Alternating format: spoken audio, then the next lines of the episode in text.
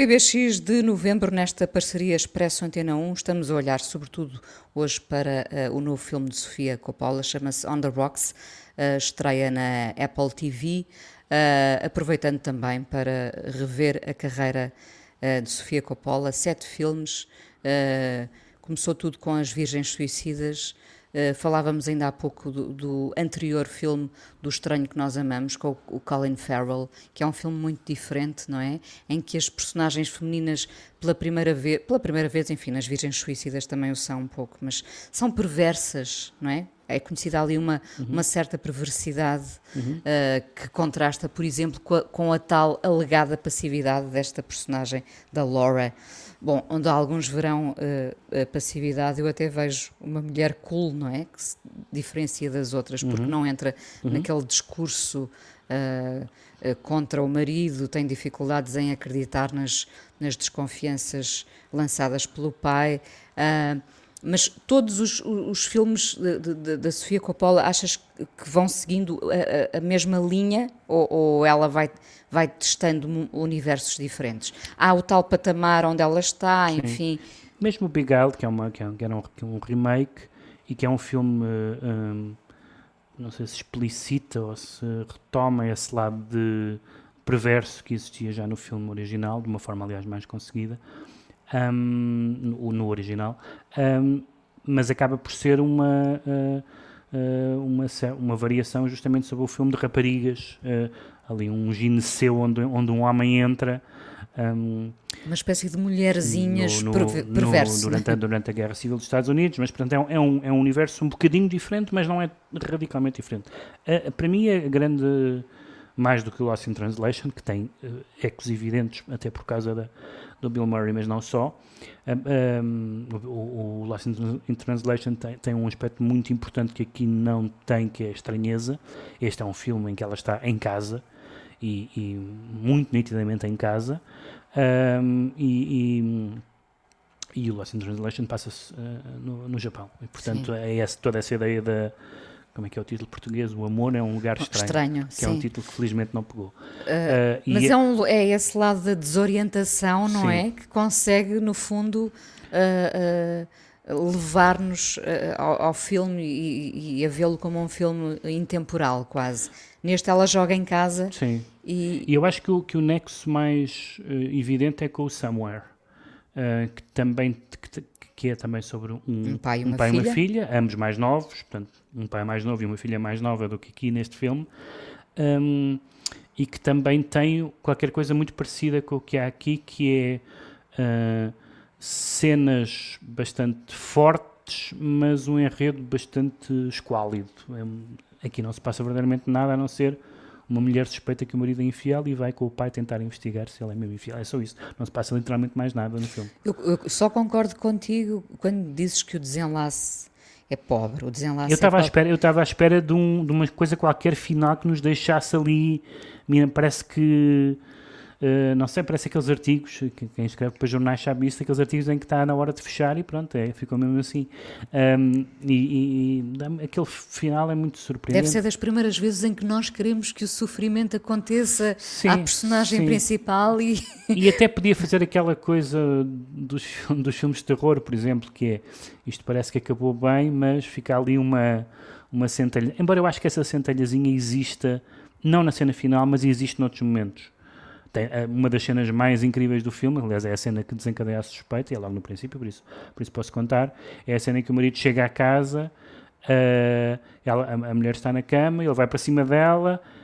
Uh, beijá-la e depois uh, tem Estranho, uma, há um momento estranho. Há um momento em que de repente, ah, peraí, és tu. Quase, é, um, é, é uma decepção, um, é quase. Um, um oh, ai, uh, ali uma. Uh, como se ele estivesse convencido que era outra que não a sua mulher. Depois isso aparentemente não é nada mas ao mesmo tempo é daqueles momentos em que a gente realmente acredita que há, que há, que há ali qualquer coisa. Eu acho que, que uma das, uma das uh, tensões e que leva a que muitas pessoas recusem uh, a obra da Sofia Coppola, talvez com exceção da Lost in Translation, é no fundo aquela pouca, uh, digamos, a pouca paciência uh, para aquilo que se chama as angústias dos ricos, não é?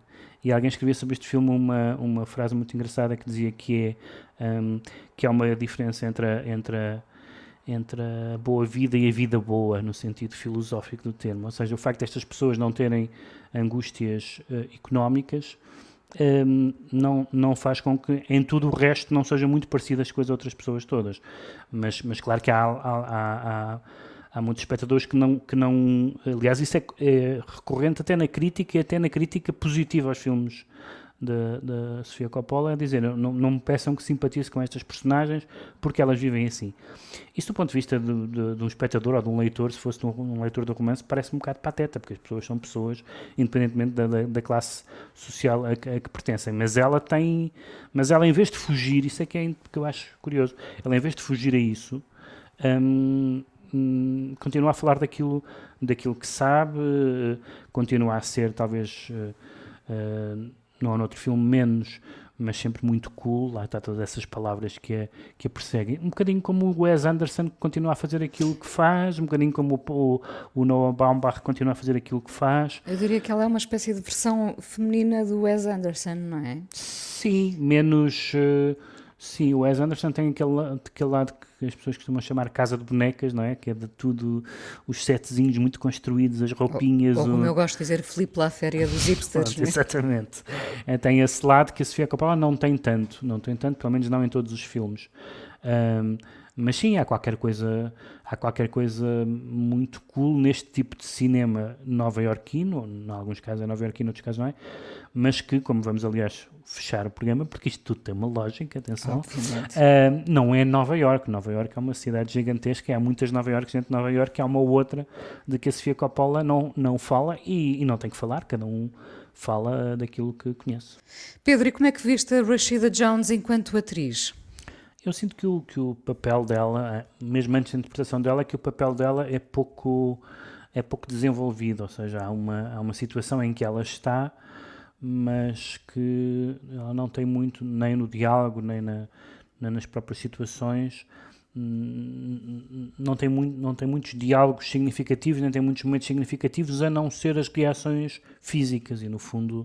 Ela no, paira um bocadinho, não é? E no fundo a Sofia Coppola decidiu, que muitos cineastas fizeram, que é, tenho uma, tenho uma atriz com estes olhos e vou filmar os olhos dela e vou, vou filmar todas as reações e todas as, as sombras e as dúvidas um, filmando a cara dela. E isso tem, enfim, desde o Bergman e mesmo antes do Bergman, naturalmente, uh, tem, tem tradições uh, no cinema, mas, mas eu sinto que há qualquer coisa que fica, talvez porque é difícil uh, num filme com o Bill Murray ficar alguma coisa para alguém, não é? Ele, ele de tal forma ele rouba todas as cenas ele onde está. tudo, é verdade. E portanto não há, de certa forma a, a, a relação de, deles também é um bocadinho essa.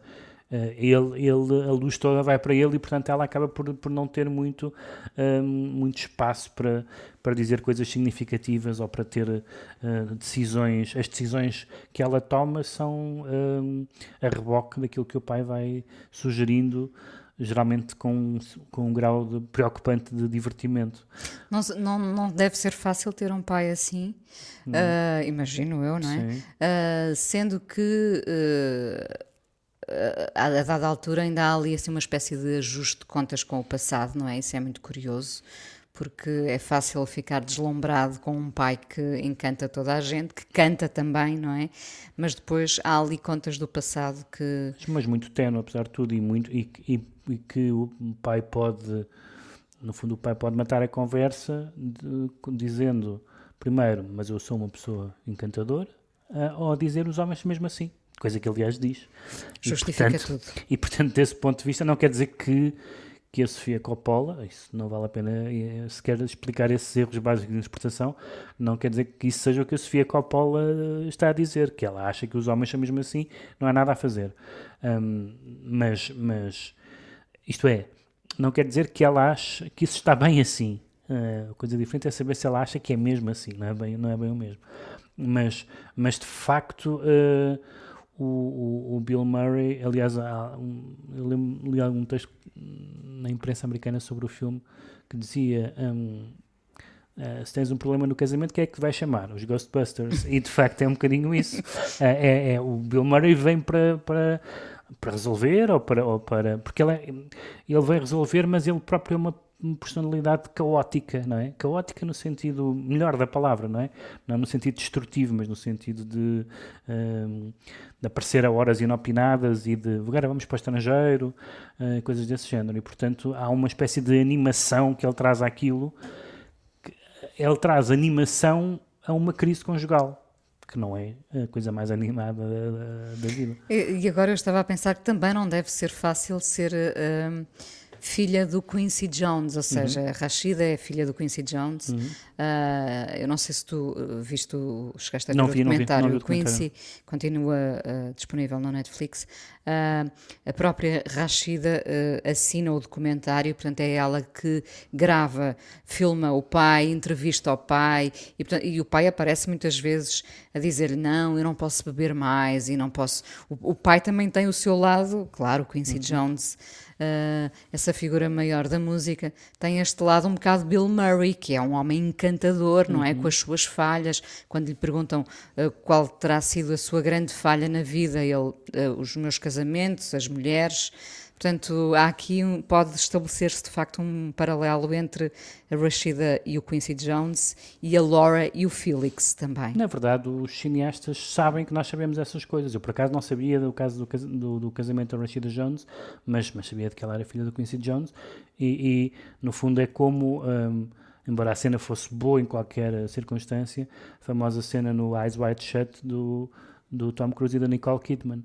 A cena que já é forte, já é forte no argumento e já, e já é forte dramaticamente, mas num casal e num casal que já estava no, no, fim do seu casamento tem uma força desmesurada e é óbvio que o Kubrick jogava com isso, uh, como como como Hitchcock jogava um, com com as características biográficas muitas vezes dos seus atores, porque as pessoas sabiam ou presumiam que fulano tal era um galã ou que fulano tal era homossexual e ele jogava com isso, com a perversidade uh, do costume e portanto isso faz parte, também faz parte do talento da uma parte do talento de um cineasta é também um, jogar com a informação que dá e com a informação que ele presume que os espectadores têm.